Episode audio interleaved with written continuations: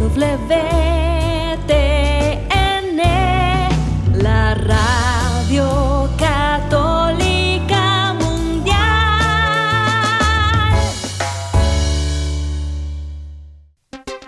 Y ahora en vivo, desde Lima, Perú, EWTN, Radio Católica Mundial, presenta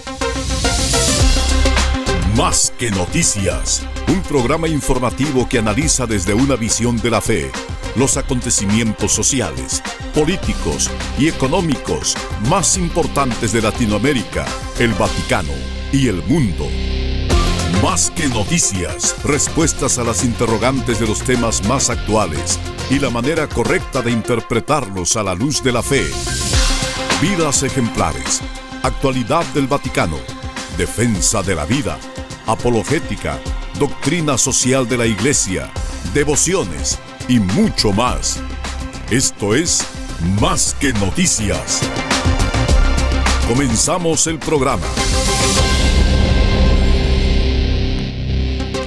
Felices de estar con ustedes amigos todavía aquí con esta celebración de nuestro aniversario de la primera salida al aire de EWTN en el año 1981 a las 9 y cuarto de la mañana. La Madre Angélica encendió ese interruptor y así comenzó esta historia de evangelización que no se detiene y no se puede detener porque nuestra misión es anunciar la palabra eterna a todas las personas, a toda la creación. Y un medio muy poderoso para poder hacerlo es por supuesto la televisión, el internet, los medios de comunicación social, donde debe estar presente la mirada de Cristo, el corazón de Cristo, para encontrarnos verdaderamente con la realidad y poder cooperar con Él. Gracias por acompañarnos hoy en Más que Noticias. Los saluda Eddie Rodríguez Moreno.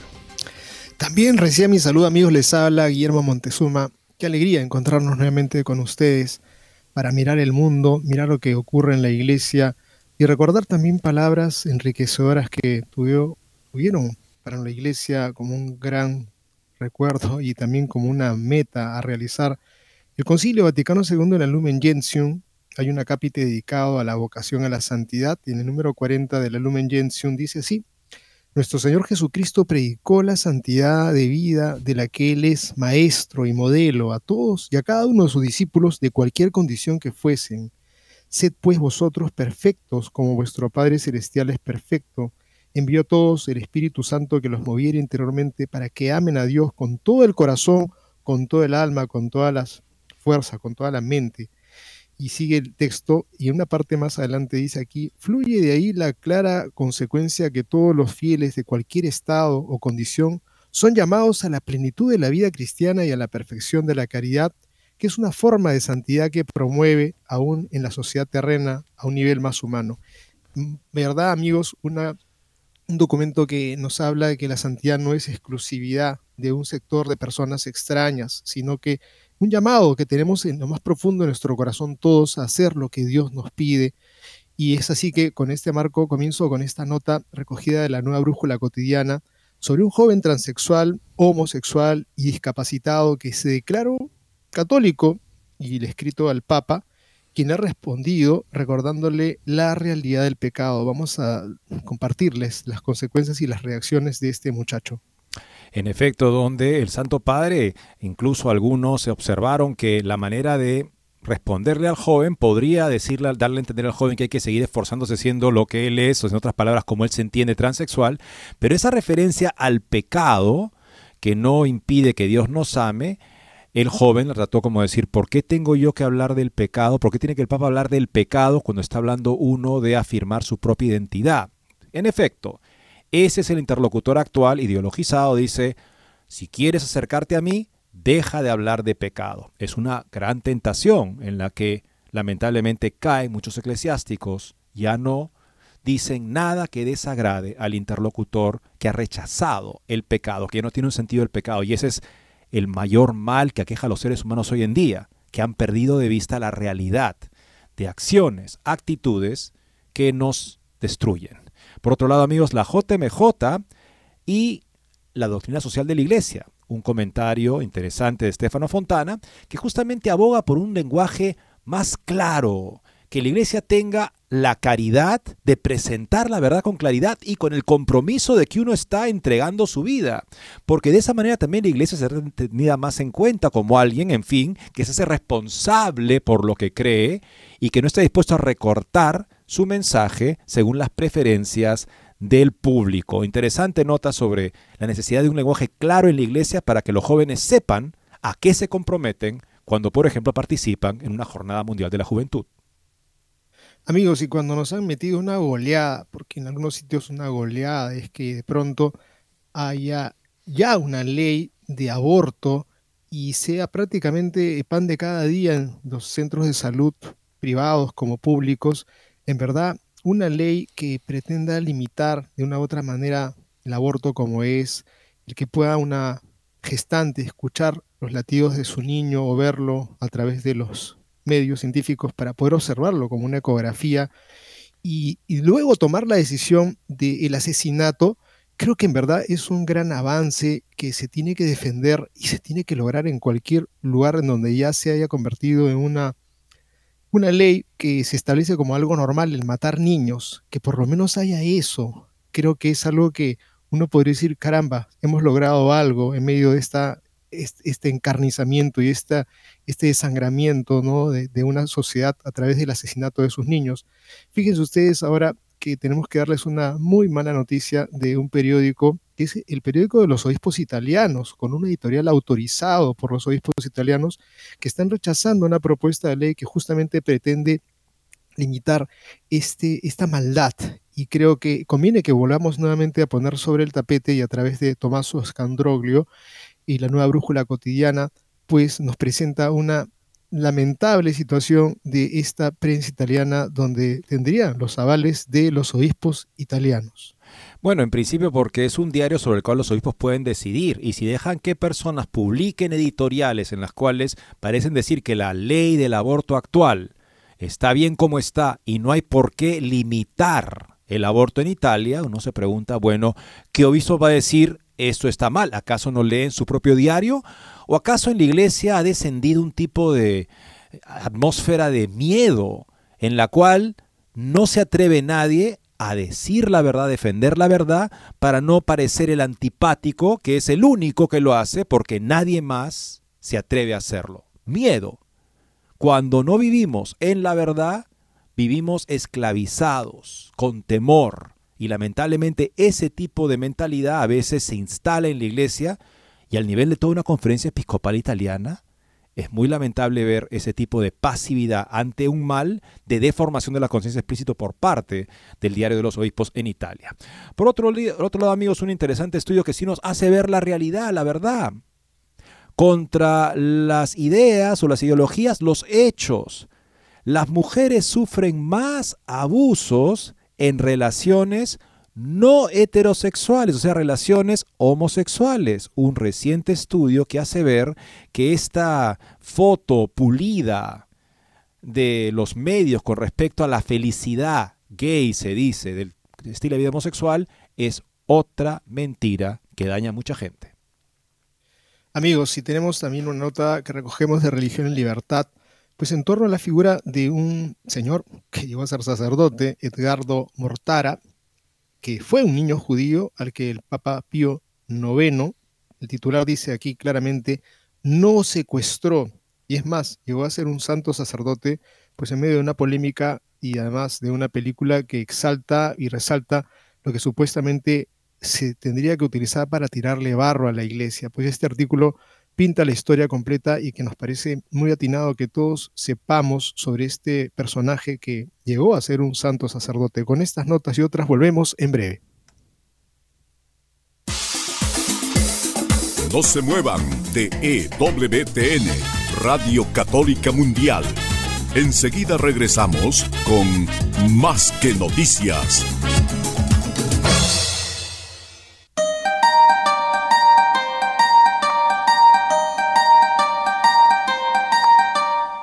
No olvides seguirnos en Facebook como Más que Noticias EWTN.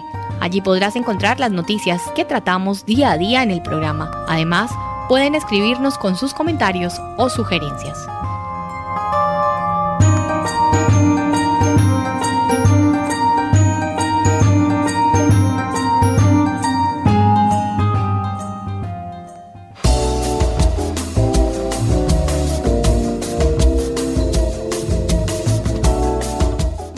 Quieres estar informado de todas las noticias del acontecer de la iglesia y seguir el día a día del Papa Francisco, entra ya a la página web de Así Prensa y podrás estar enterado de todo lo que sucede en la iglesia.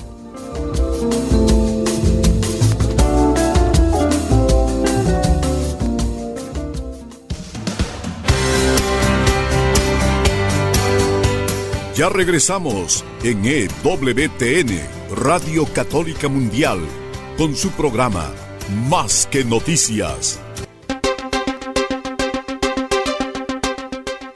Y aquí podemos ver el límite de un tipo de manera de responder a las preguntas que busca ser comprensivo, busca acercarse a la persona, pero como tiene todavía algo de lo que la doctrina católica nos plantea con respecto a la necesidad de convertirnos, puede ser muy mal recibido, no obstante las mejores intenciones.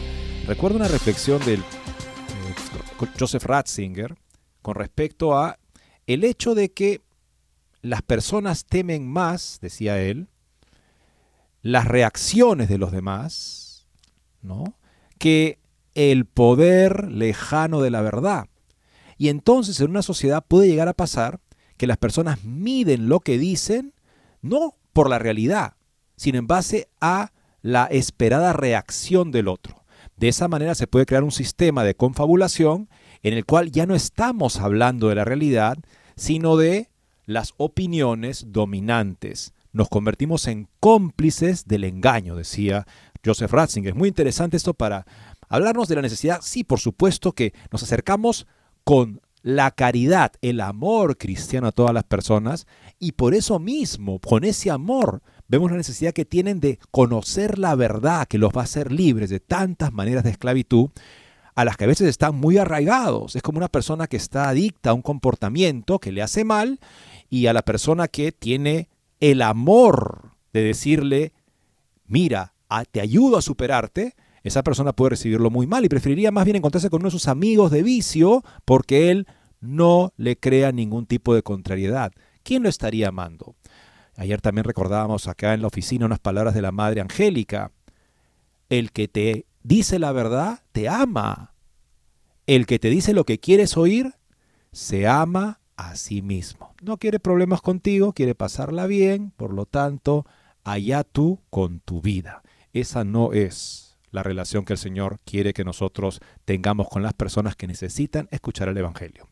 Si esa persona trans, que se identifica como trans, no le gusta la palabra pecado, un joven de orientación transexual y discapacitado, que se declara católico, le escribe al Papa, quien le responde de una manera muy amable, pero recordando la realidad del pecado, y hasta ahí parece que llegó la buena vibra en esa ocasión. Ya lo habíamos hablado, un joven trans, homosexual y discapacitado escribió al Papa declarándose católico. Esta es la carta. Santidad, mi nombre es Jonah Dañese. Tengo 22 años, soy un chico transgénero, homosexual y discapacitado. Me sentía dividido entre la fe y la identidad transgénero, trans y creyente. Una vez en la encrucijada elegí el amor. Respuesta del pontífice. El Señor camina siempre con nosotros, siempre. El Señor no nos odia a ninguno de nosotros, incluso si somos pecadores. Él viene a ayudarnos. El Señor no chupa nuestras realidades, nos ama tal como somos. Y este es el amor loco de Dios. No te rindas, sigue. Y llegamos al segundo episodio, Jonah comenta las palabras del Papa en el diario abierto, declarándose decepcionado de que se mencione el pecado, como si traer nuestra identidad al mundo con transparencia pudiera ser de alguna manera un error. Pero, comenta el articulista, la diferencia entre ser católico y no serlo radica precisamente en esa palabra, pecado, que califica como pecados la conducta homosexual y el deseo de ser transexual. Incluso recuerdo este, esta respuesta del Papa, se decía, mm, el que al final diga, no te rindas, sigue, claro, a la luz de esa palabra que impresionó a este joven tanto que es la palabra, aunque somos, aunque seamos pecadores, bueno, si se entiende que no te rindas, sigue en un camino de conversión. Pero como también se decía, podría prestarse, si no se hubiera detenido el joven sobre la palabra, aunque todos somos pecadores, porque aparecer ya en su concepto de el pecado no entra de ninguna manera su orientación sexual y los actos de su orientación sexual. Si no se hubiera detenido en esa palabra, el joven podría haber dicho, bueno, sigue, no te rindas, sigue. Eh, ¿Qué significa esto? Además veo a James Martin contigo, felicitado, con cartas de felicitación. Supongo que es porque tú también compartes lo que él quiere, que es que la iglesia bendiga completamente lo que yo, mi identidad, que yo quiero vivir con transparencia en el mundo. Es por eso, dice el joven, que estaba contrariado, porque encontraba esa, esa contrariedad entre la fe y la identidad transgénero, entre ser trans y creyente. Y dice que finalmente salió de esa encrucijada porque optó por el amor. Él iba a vivir el amor, porque considera que el amor es lo esencial del cristianismo y también lo esencial de expresar su orientación sexual.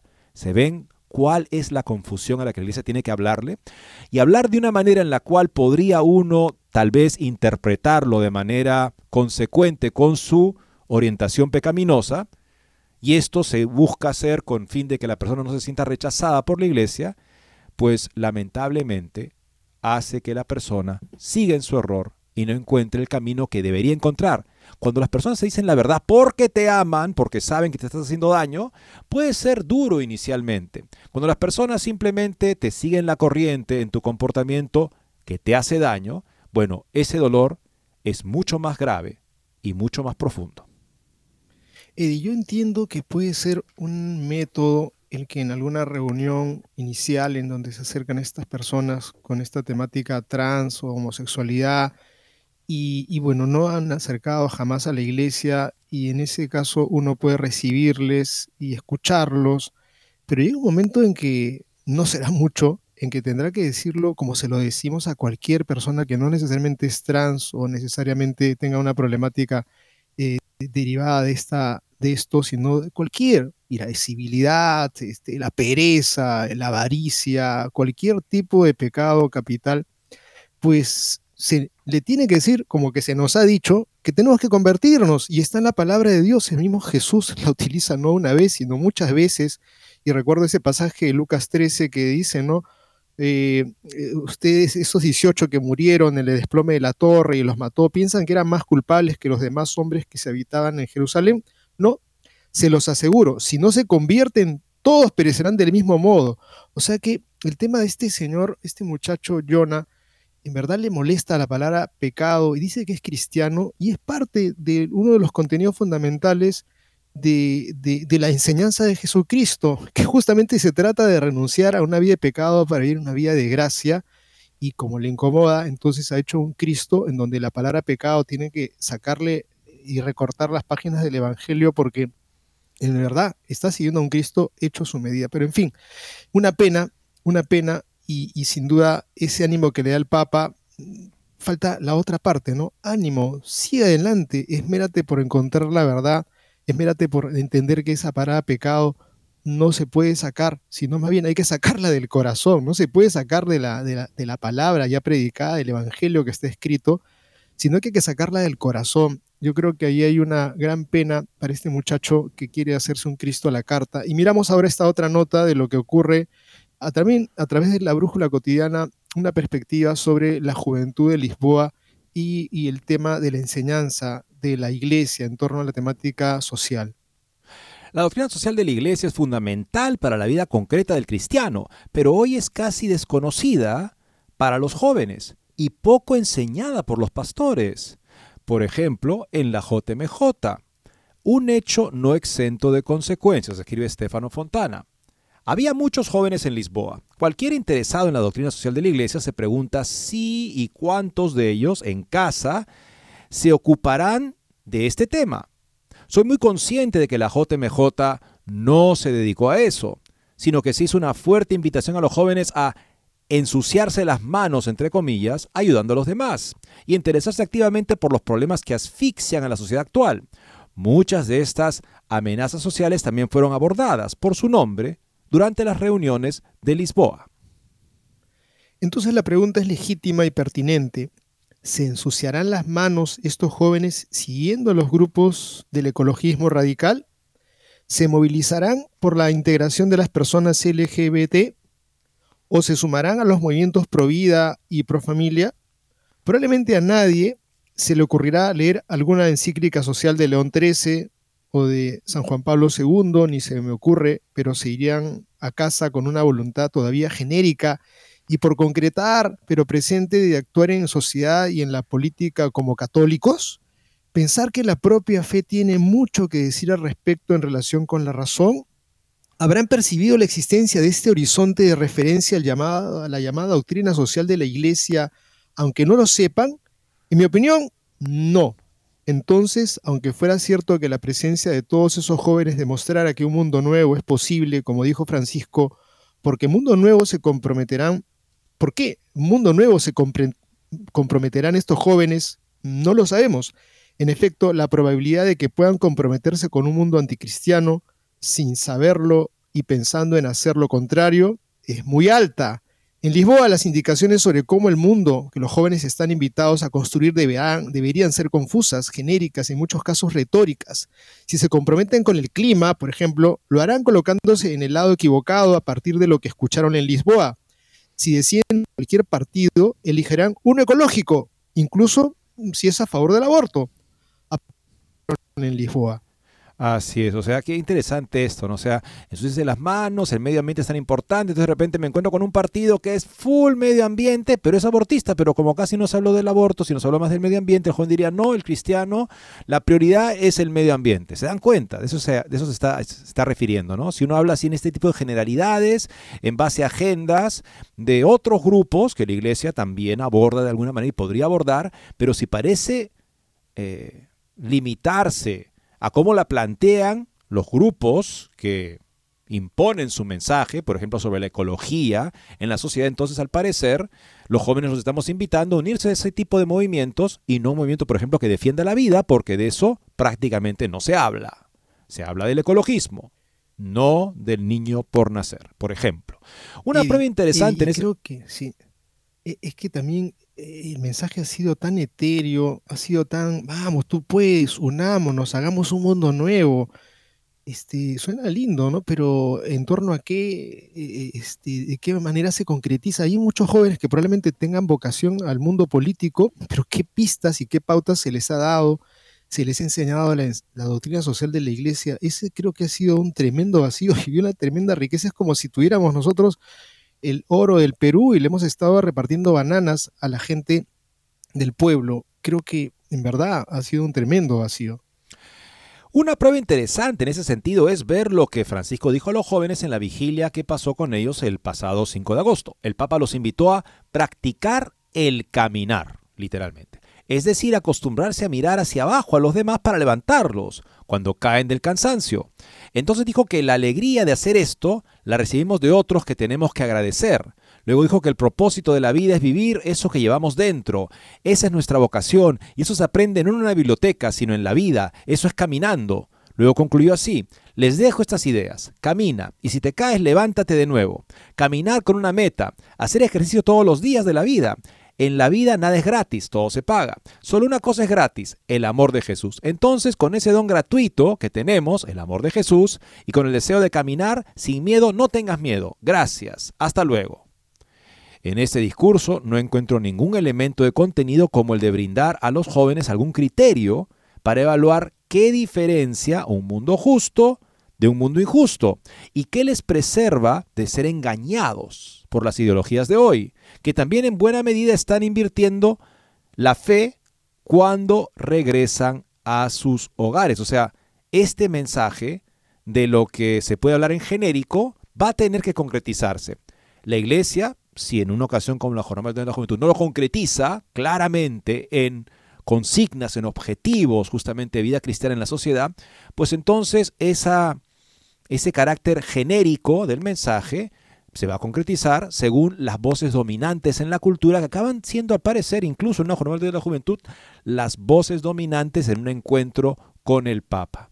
De modo que el joven, si tiene además un apoyo que lo ayude justamente a tener los contenidos y la concreción, bendito sea, pero si no lo tiene, como muchos jóvenes no lo tienen, tampoco lamentablemente en muchos ambientes de iglesia, entonces simplemente estará disponible con todos sus ideales para ideologías que lo llevan lejos de lo que debería ser la labor a la que el Papa en genérico invitaba a los jóvenes. Y, la otra cosa es que el Papa mencionó el amor de, Jesús, ¿no?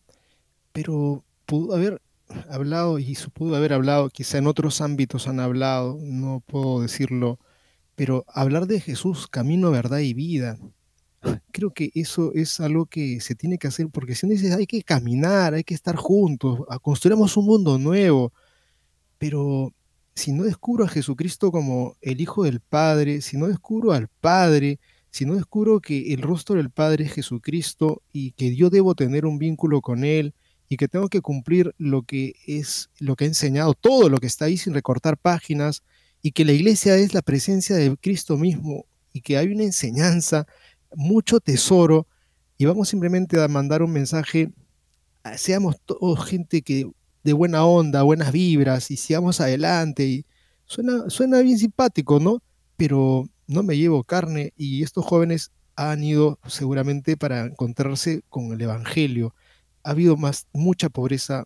Lamentamos eso, creo que es tarea obviamente de los pastores y, y de los más jóvenes de ser coherentes y buscar más, más el fondo de la verdad.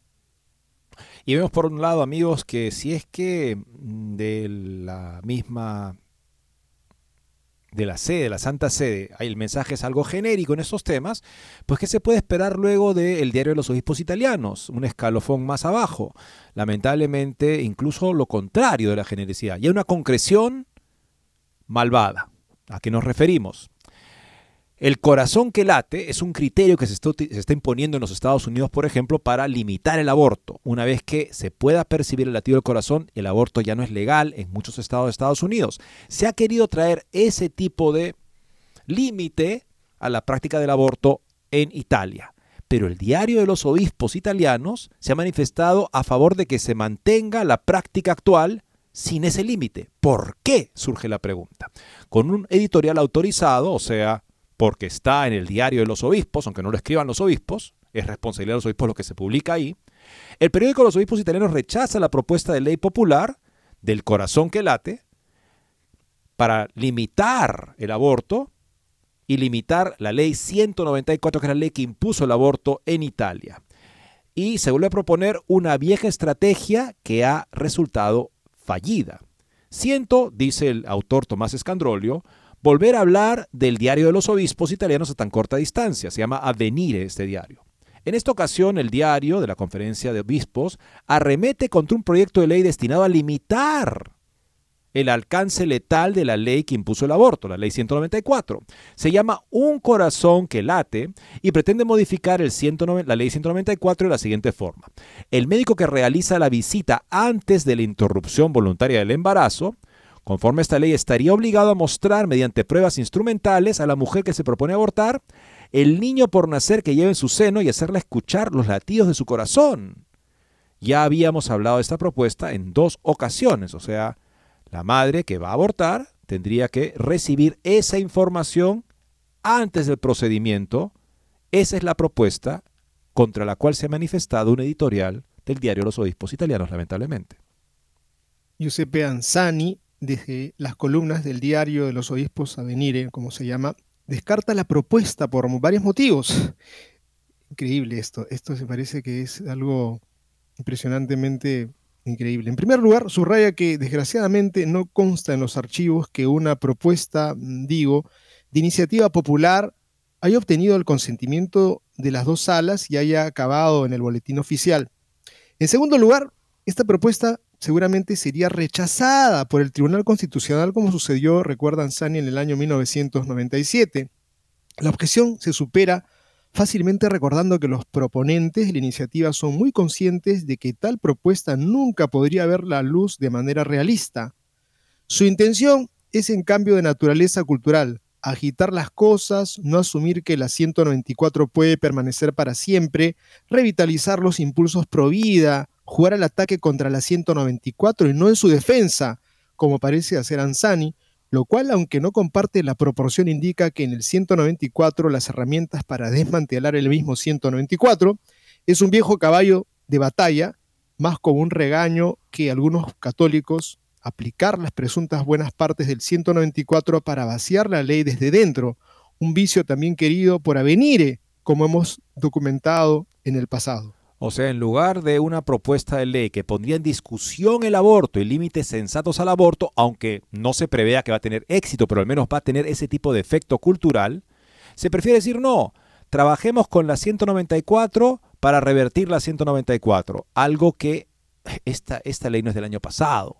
Esta ley tiene años y años en Italia matando niños y el diario de los obispos dice que no vale la pena ni siquiera someterla a discusión aunque no tenga probabilidades de ganar, es parte de la estrategia política, justamente crear un tipo de consenso, un tipo de posición provide en la sociedad que luego pueda ser aprovechada por políticos capaces y valientes. Ni siquiera eso quiere este editorial del diario de los obispos italianos. Hay que decirlo con claridad. Volvemos con más de este tema y de este artículo después de esta siguiente pausa. No se muevan de EWTN Radio Católica Mundial. Enseguida regresamos con Más que Noticias.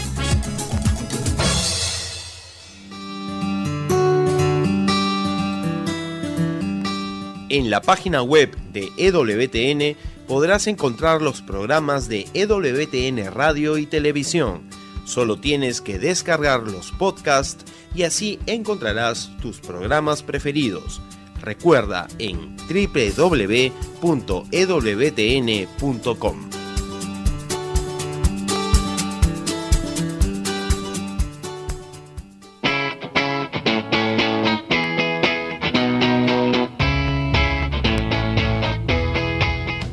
Te invitamos a que visites la página web de Asiprensa, www.asiprensa.com, donde encontrarás todas las noticias y actualidad de la Iglesia en el mundo. No lo olvides, www.asiprensa.com.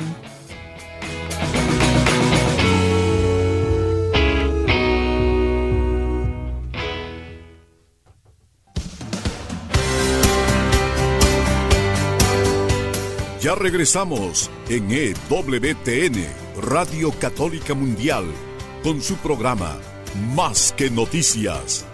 Para comunicarse en vivo con Más que Noticias, nos pueden llamar desde Estados Unidos al teléfono gratuito 1-866-398-6377 y desde cualquier parte del mundo al 205-271-2976.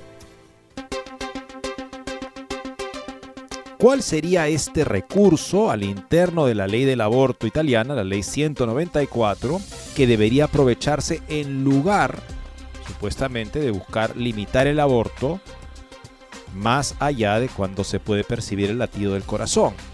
Como dice el autor, y lo saben, dice los legisladores que promueven esta limitación, saben que no va a poder sobrevivir al escrutinio de las cortes en Italia, que se han manifestado, hay precedentes en línea de defender esta ley 194.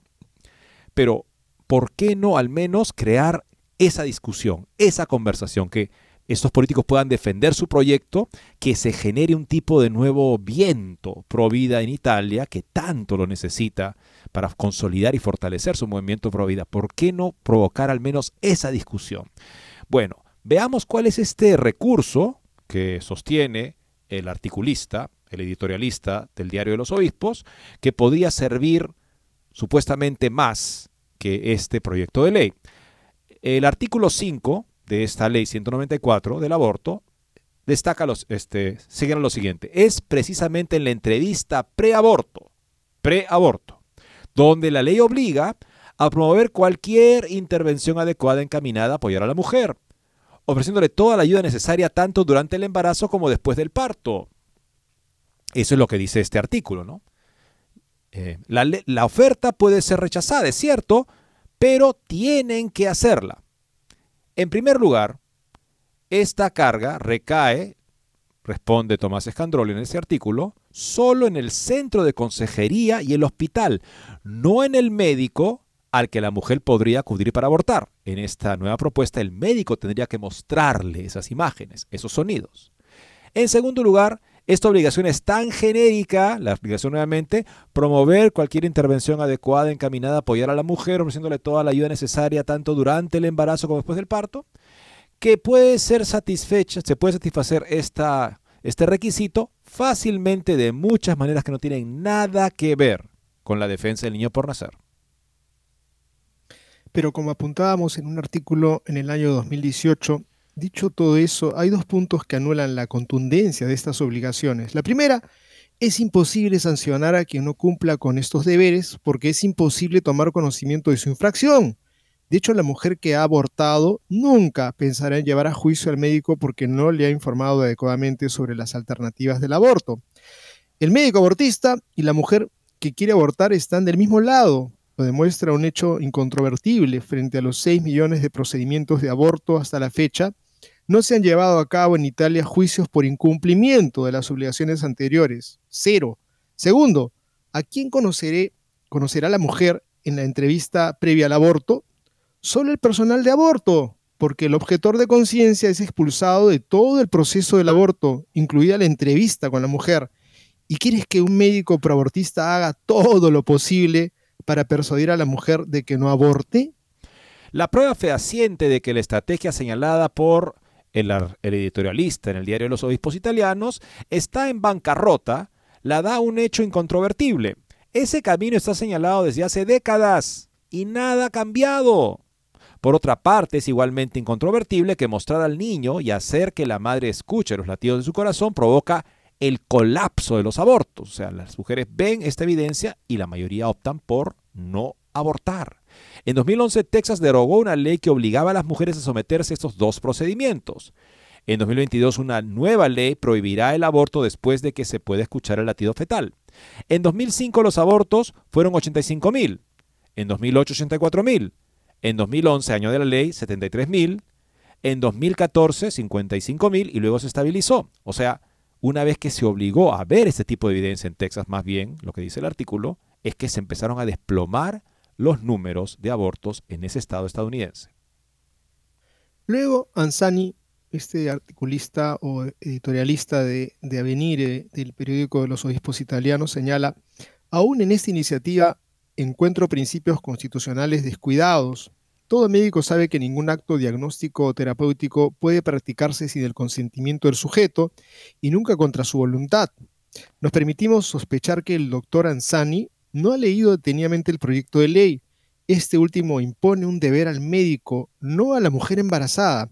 Por lo tanto, ante la solicitud del médico de ver la ecografía y escuchar los latidos del corazón, solicitud que el médico está obligado a hacer, la mujer podría negarse legítimamente a ver y escuchar.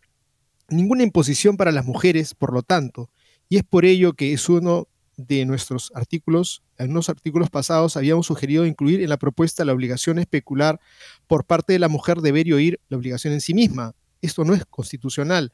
Si algún paciente quiere someterse a determinadas operaciones, debe someterse a un relativo procedimiento clínico realizado elaboración de analíticas, controles, diagnósticos, protocolos terapéuticos, etc., el paciente puede negarse a someterse a este procedimiento pero las consecuencias sería renunciar a las consecuencias de intervenciones. Muy interesante este punto, ¿no? Sea, porque acá en este proyecto de ley se hace la obligación para que el médico le brinde a la mujer esta información, pero si la mujer dice yo no quiero verla, esta ley de hecho no obliga a la mujer a verla.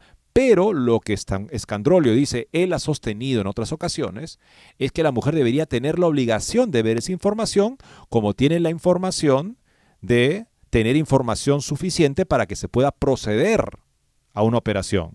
Si la mujer dijera, no me interesa, por ejemplo, hacerme las pruebas clínicas para que se sepa si estoy en condiciones de la operación, el médico le dirá, entonces señora, no la puedo operar. Lo mismo debería suceder en este caso. Debería estar obligada constitucionalmente, pero eso no es lo que esta ley particular eh, propone. Y entonces el editorialista que se permite la ligereza de rechazar esta ley de los latidos en, en Italia aparentemente ni siquiera ha leído la propuesta, porque se daría cuenta que acaba de él plantear un hombre de paja, o sea, un argumento que no respeta lo que verdaderamente está diciendo eh, la propuesta que él quiere refutar. O sea, en ningún momento se obliga a la mujer a ver esta información en esta ley y es lo que está diciendo él que se tendría que hacer o que la mujer no podría ser obligada. Bueno, nuevamente, este, esta ley no impone, pero debería, como se hace en otro tipo de procedimientos, eh, justamente exigir que la persona que quiere un procedimiento se someta a todo ese tipo de controles e información previa a la operación.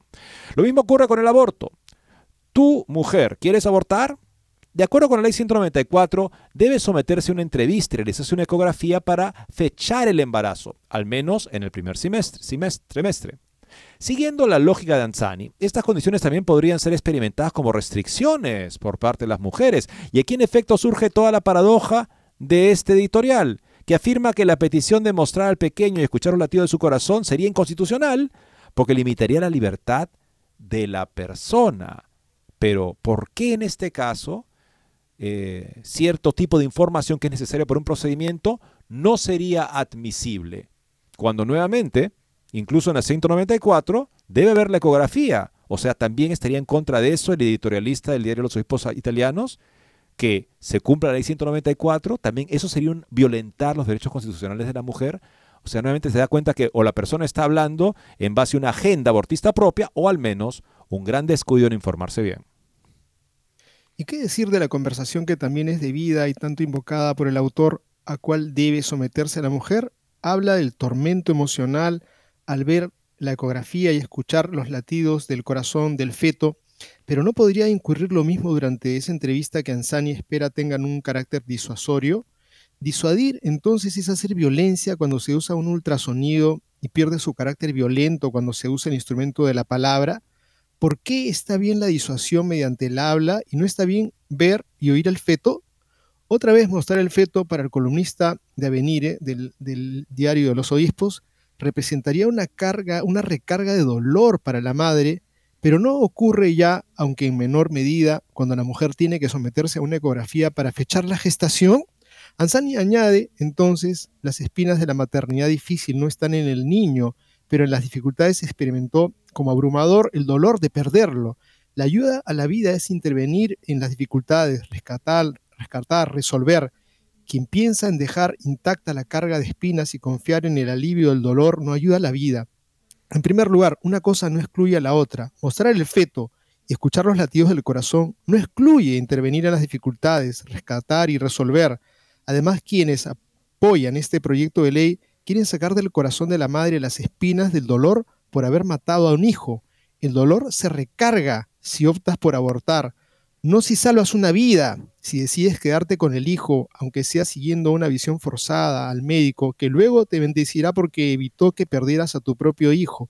Amigos, creo que esto es tremendamente escandaloso que en un periódico que es de los obispos italianos esté haciéndose una haciéndosele hueco a una ayuda que es para salvar vidas. Es impresionante, pero también me hace acordar, Eddie, que Mateo Supi, el cardenal que ahorita está en gestiones para tratar de buscar la paz en medio de la guerra que está eh, en confrontación Ucrania con la Rusia, creo que tuvo unas palabras muy desafortunadas en donde prácticamente dijo que la 194 era algo a lo cual ni se podía tocar porque se había llegado después de largo tiempo a tener esta ley tan funesta que era el aborto en Italia.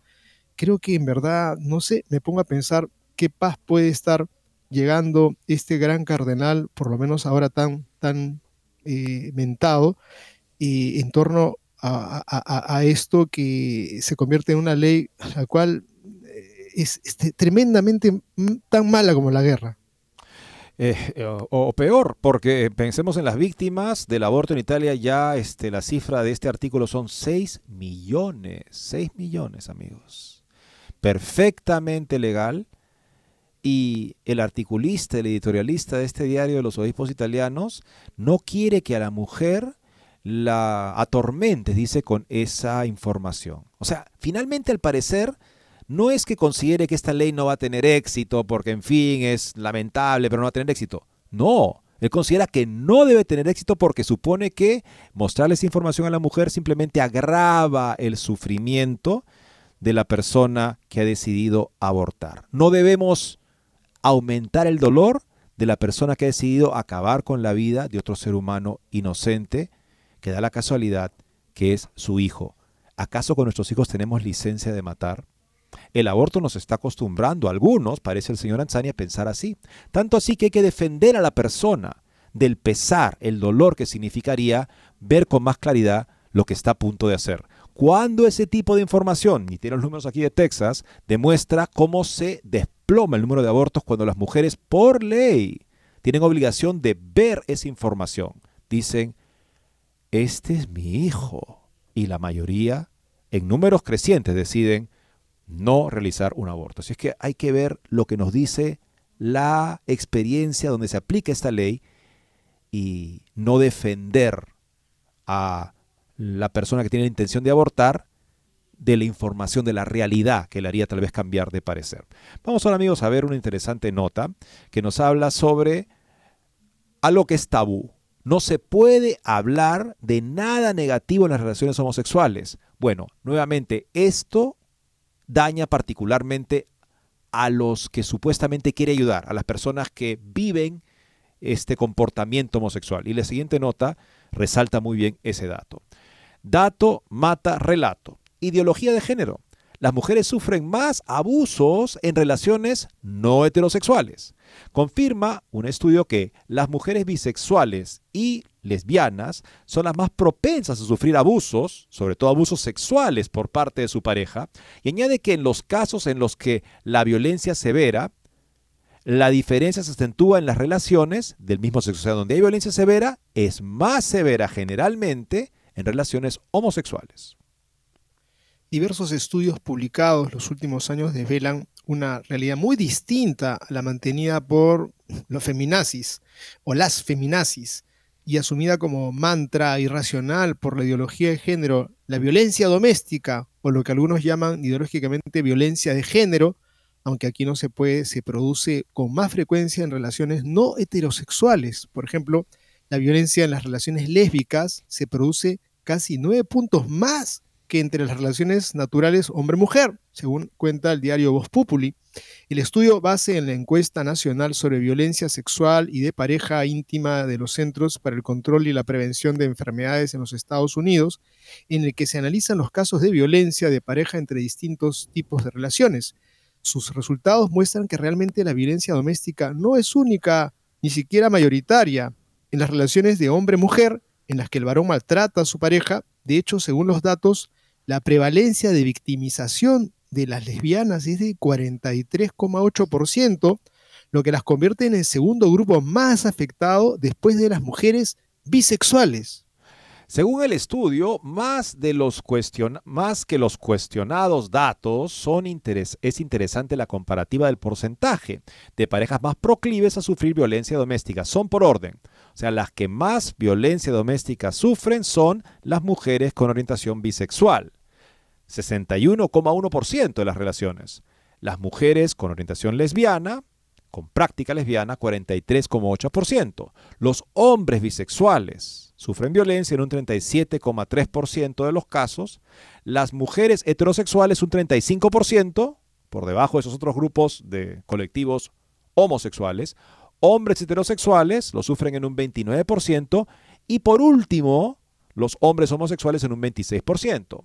Ahora, un estudio realizado por el Journal of Gay and Lesbian Social Services, una revista académica que cubre la investigación relacionada con las minorías sexuales y su entorno social, y por la Universidad Rutgers, confirma estos mismos datos que ya publicó hace una década en la citada encuesta. Sigue contando Regina Marín en Voz Populi. El estudio se titula en su título en español Características sociodemográficas, síntomas depresivos y mayor frecuencia de violencia de pareja íntima entre personas LGBTQ en los Estados Unidos durante la pandemia del COVID-19. Además de confirmar que las mujeres bisexuales y las lesbianas son las más propensas a sufrir abusos, sobre todo abusos sexuales, por parte de su pareja, Añaden que en los casos en los que la violencia severa, la diferencia se acentúa en las relaciones del mismo sexo. Y las cifras son así. 49% de mujeres bisexuales, 29,4% de mujeres lesbianas y el 16,4% de hombres homosexuales, frente a un 23,6% de mujeres heterosexuales y un 13,9% de hombres heterosexuales. Este mismo análisis también asegura que más del 50% de los hombres homosexuales y casi el 75% de las mujeres con orientación lésbica aseguran que han sufrido algún abuso psicológico por parte de alguna pareja. La mitad de los varones homosexuales, el 75% de las mujeres que se orientan, que tienen orientación lésbica. Y un estudio académico más, este del 2018 titulado Cuando la violencia de pareja íntima se encuentra con parejas del mismo sexo, una revisión de la violencia de pareja íntima del mismo sexo, aseguró que las personas con orientación bisexual y las mujeres de orientación bisexual en particular son más propensas a sufrir todas las formas de abuso por parte de su pareja seguidas por las personas de orientación lesbiana, las mujeres heterosexuales posteriormente, los hombres homosexuales y finalmente los hombres heterosexuales. ¿Verdaderamente estamos buscando el bienestar de las personas al barrer estas cifras debajo de la alfombra? ¿O es que finalmente, como decía muy bien Eric Sammons, el editorialista de Crisis, las verdaderas víctimas de la militancia LGTBista son las personas de orientación homosexual que son empujadas a convertirse lamentablemente en una estadística depurada para que parezca que todo está bien cuando se ocultan este tipo de índices del el daño que se sufre en esas relaciones. Y, también hay que agregar acá para aquellas personas que dicen, pero déjenlos pues si se aman, si se aman, de repente ahora se aman, pero las estadísticas hablan de que eh, aquí no hay mucho amor, que digamos, porque si esto es lo que ocurre y los estadísticos y los datos están relatando pues una realidad absolutamente eh, totalmente en desacuerdo con ese argumento, se aman, así se aman, en base a golpes, a maltratos, a insultos, creo que eso no es amor y por lo tanto vuelvo a decir, el argumento de que si se aman, dejémoslo, pues no se aman. Estos son los datos. Y además, pensemos justamente que esta palabra gay, ¿no? que ahora se usa como un sinónimo de orientación homosexual, es una palabra que anteriormente, y el significado original de esta palabra es alegre. Si han visto los picapiedras, que seguramente muchos de nuestros escuchas han visto los picapiedras, este, el final de la cancioncita es We'll have a gay old times. O sea, tenemos un tiempo, digamos, este, jocoso, alegre, como en el pasado. Gay old time. Bueno, es que justamente esa palabra no es casual. Se usa la palabra gay para decir que son felices. Hay una felicidad supuestamente en ser homosexual. Por eso hay que tener orgullo de ser felices. Y estos números no son números de felicidad, amigos. Y esos números que indican que las mujeres con orientación homosexual son las que sufren más abuso, particularmente sexual por parte de sus parejas, no es un dato feliz. Nadie sonríe con el ojo moreteado. ¿Qué está pasando aquí? ¿Por qué esta información no se conoce más? Porque si alguien se atreve a mencionar esto, inmediatamente sufrirá un tipo de ejecución mediática, porque esta verdad no es bienvenida. Pero la verdad, como lo entendemos los cristianos, defiende a los vulnerables, sobre todo. El poderoso se puede defender a sí mismo. El que está amenazado por, en este caso, intereses ideológicos, grupos de presión, solamente tiene la verdad que lo defiende. Es por eso que la iglesia tiene que hacerse presente en la plaza pública con esta verdad. ¿Y será perseguida por ello? Por supuesto que sí. Algunos no lo comprenderán porque va contra sus prejuicios, por supuesto que sí. Entonces hay que buscar la manera de poder presentar esa verdad de una manera que haga al menos, cree un espacio para la verdad, porque si no caemos en esa trampa, que es la trampa de la dictadura del relativismo, como hablaba muy bien el Papa Emérito Benedicto XVI. Cuando ya las personas no hablan, no hablan según la verdad de las cosas, sino según la reacción esperada de la otra persona que los escucha, de modo que así se puede crear una serie de relaciones en las cuales ya no se habla de la verdad y nos convertimos en cómplices de la mentira. Tengamos presente que esa tentación está muy presente en nuestros días. Y tenemos que pedirle a nuestra madre, pedirle a San José en este miércoles por la familia, porque están sufriendo ataques bárbaros hacia sus hijos, la juventud está padeciendo mucho. Necesitamos verdaderamente pastores dentro de casa. Los padres de familia tienen que ser pastores que orienten a sus hijos y rezar siempre por los pastores que pasan este momento de tanta confusión. Muchas gracias y Dios mediante mañana volveremos a estar con ustedes.